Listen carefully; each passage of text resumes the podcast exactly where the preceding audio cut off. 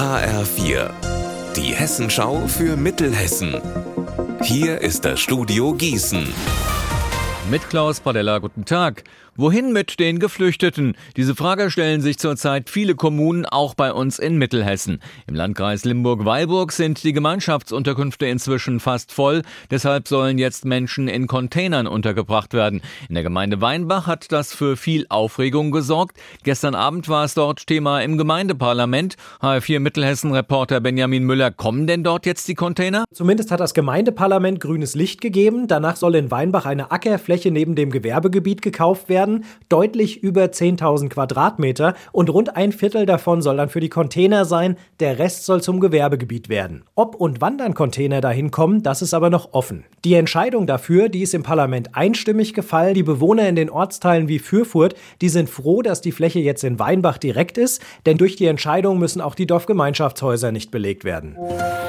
Es gibt eine nur ganz zarte Frühjahrsbelebung am Arbeitsmarkt in Mittelhessen. Überall in der Region sind die Arbeitslosenzahlen leicht zurückgegangen. Mittelhessenweit melden die Arbeitsagenturen 250 Arbeitslose weniger als noch im Februar. Damit sind rund 36.000 Menschen in Mittelhessen ohne Arbeit. Die Arbeitslosenquote schwankt zwischen 4,6 und 5,2 Prozent. In Linden im Kreis Gießen wird am Sonntag ein neuer Bürgermeister gewählt. In der Stichwahl treten gegeneinander an Fabian Wedemann, der von der CDU unterstützt wird, und Dennis Dern von den Grünen.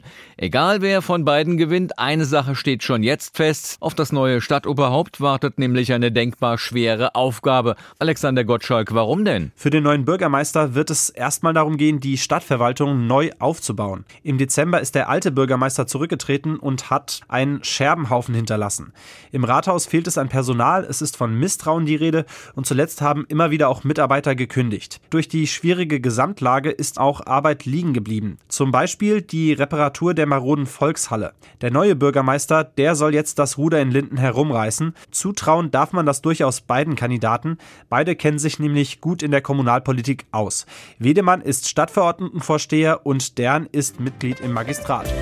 Unser Wetter in Mittelhessen. Viele Schauer, nur gelegentlich etwas Sonne, die Höchstwerte bis zu 14 Grad, morgen weiter regnerisch. Ihr Wetter und alles, was bei Ihnen passiert, zuverlässig in der Hessenschau für Ihre Region und auf hessenschau.de.